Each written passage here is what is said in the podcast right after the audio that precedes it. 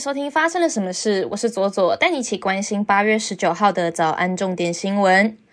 乌克兰国会成立了跨党派友台小组，由外委会的主席梅列日科领军，三分之二的成员属于执政党。友台小组之所以诞生，梅列日科说，乌克兰感谢台湾提供对抗俄罗斯侵略的支持。尤其台湾对俄实施制裁，以及提供数百万美元协助受损的城市重建。另外，乌克兰也珍视与台湾拥有民主、人权及自由等共同价值。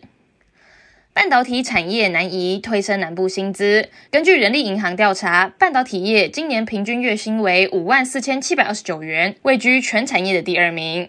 南台湾半导体的平均月薪突破了五万元，除了首度站上五万元大关，也是近七年来首度超车中部平均的四点九万元。行政院不当党产委员会于二零一六年间认定中央投资股份有限公司、新玉台公司为国民党的附随组织，处分国民党持有的两家公司全数股权移转国有，合计总价值高达一百五十六亿余元。国民党不服，提起行政诉讼。台北高等行政法院十八日判决国民党败诉，全案还可上诉。新北市队在小马联盟小马级世界青少棒锦标赛冠军战，靠着吕冠伟投三点二局无失分，连两战扛起了先发重任，加上打线把握第四局得分契机，最终以四比一击败了墨西哥队，拿下冠军。在美国众议院议长 Nancy Pelosi 访台后的数个星期。美国宣布与台湾开启正式贸易谈判。美国贸易代表署表示，第一轮谈判预计在今年初秋举行，范围将涵盖贸易便捷化、电子交易和反贪污准则。美台二十一世纪贸易倡议谈判于六月宣告启动，双方现在均表示他们已就谈判任务达成共识。美国副贸易代表比亚奇在一份声明中表示。我们计划制定一个雄心勃勃的时间表，它将有助于打造一个更公平、更繁荣、更有韧性的二十一世纪经济。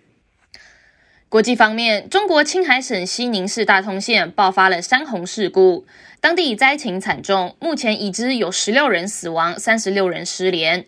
香港媒体报道，山上有大批的牛羊被山洪冲走，目前大水已经退去，但是村民家中仍然留下了深及膝盖的积水。当局已组织了武警、公安、卫生等救难人员约两千人前往灾区救援。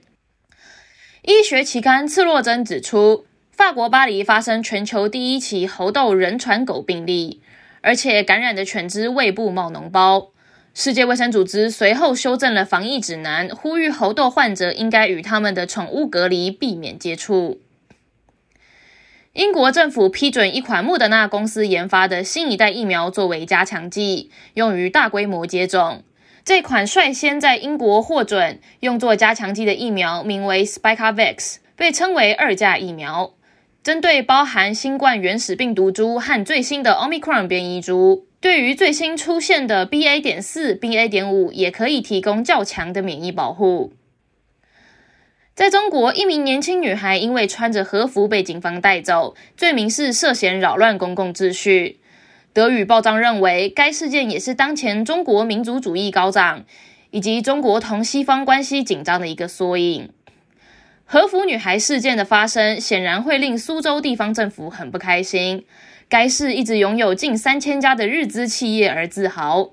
和服女孩拍摄照片时所选的街道，也绝非出于偶然。这条街上因为聚集了大量的日本餐厅和商铺，以及一家日本学校而远近闻名。就在前不久，当地一名党委副书记还曾经赞扬苏州是中日经济关系良好的象征。八月十五日，生理用品免费法案在苏格兰正式上路。CNN 报道，该项法案于二零二零年十一月在苏格兰议会一致通过，包含棉条、卫生棉等用品都能够在学校等公家机关索取。这不仅让苏格兰成为全世界第一个全境免费提供月经用品的国家，也象征着全球消除月经贫穷运动的里程碑。接下来，我们聊聊今天的发生了什么事。今天要聊的是，面对忧郁与焦虑，我们该如何尝试与心理疾病和平共处？最近饱受忧郁症的艺人艾辰坠楼。蜘蛛人的英国男演员 Tom Holland 跟华尔街之狼的美国男演员 Jonah Hill 也因为焦虑的症状暂停了社交平台的营运。根据台湾卫福部的资料，二零一九年因为精神疾患就医的人有两百八十万人，等于每十二个台湾人就有一位受到精神疾病的侵扰。而二零二一年有三千六百五十六人死于自杀，也是十五到四十四岁的台湾人的第二大死因。但每一个人生死有命哦，这里并不会谈论如何防治自杀，因为当一个人做出选择时，也只能予以尊重。简要先聊聊如何实际的跟忧郁还有焦虑相处，不会给大家没有用的鸡汤。第一步就是要先辨识情绪与自我觉察，也就是俗称的病视感。就像我们肚子饿的时候会知道要吃饭，胃痛要看医生。建立病视感的目的在于，当一个人有病视感的时候，就能知道自己可能什么时候会需要支持或是协助。至于要如何建立，可以尝试使用第二人称的角度与自己对话，透过实际说出口的方式，问问说：“你最近过得怎么样？”并写下来与自己的对话，梳理自己感到不好的地方与事情，练习建立自我觉察的能力。这不可能是一触可及的。虽然自问自答看起来很蠢，但是要透过不断的练习，才能适当的辨识自己正处在忧郁、焦虑还是暴躁哪一种情绪当中。第二步，当我们能够察觉自己处在哪一种情绪当中时，就比较有机会可以对症下药。当我们遇到挑战或是压力源的时候，脑内的压力反应系统就会启动。根据压力的可控程度、可预期以及每个人的可承受程度，让我们做出思考、警觉、僵住、逃跑、反击、逃避等等不同的结果。这是没有一定标准的光谱，每一个人都会有不一样的曲线反应。这并不是因为谁比较草莓或者谁比较坚强。经历过战争的人面对鞭炮声，跟小时候过年都有红包领的人面对鞭炮声，就可能会出现截然不同的压力反应。只是因为每个人过往的经验不同，面对新的挑战，经验与记忆的连结会有不同的反应而已。当我们学会辨别情绪，就可以练习根据不同种类的情绪去摸索解决方式，制作成专属于自己的自救手册。我们拿忧郁来举例，先罗列出自己陷入忧郁时会有哪一些特征与行为，并依序去做可以让自己感到舒缓的行动。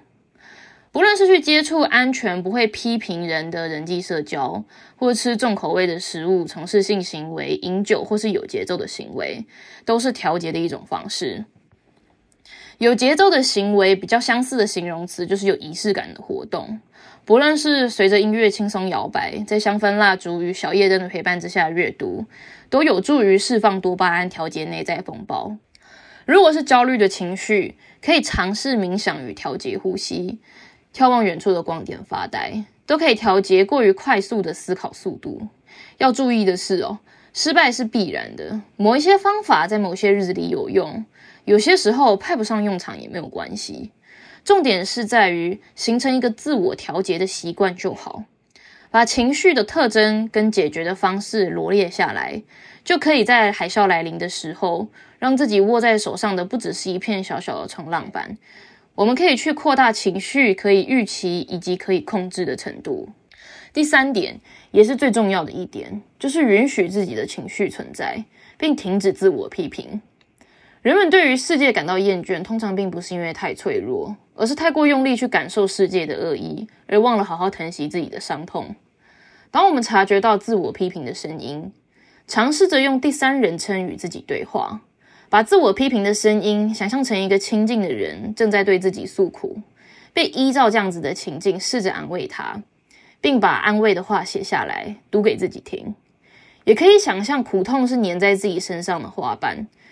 想象自己轻轻的接住，允许它短暂停留，再吹一口气把它送走。想象与自我对话的练习，都可以给自己创造更大的空间喘息。除了以上三点的自我相处步骤，陪伴者也相当重要。碍于时间关系，我们下周一再来聊聊如何陪伴忧郁症患者。我会用我四年的亲身陪伴经验，跟大家一起探讨这个社会是如何残酷对待我们的心。以及我们该如何在风暴中尝试生存。以上就是今天的发生了什么事。我是左左，我们周一见。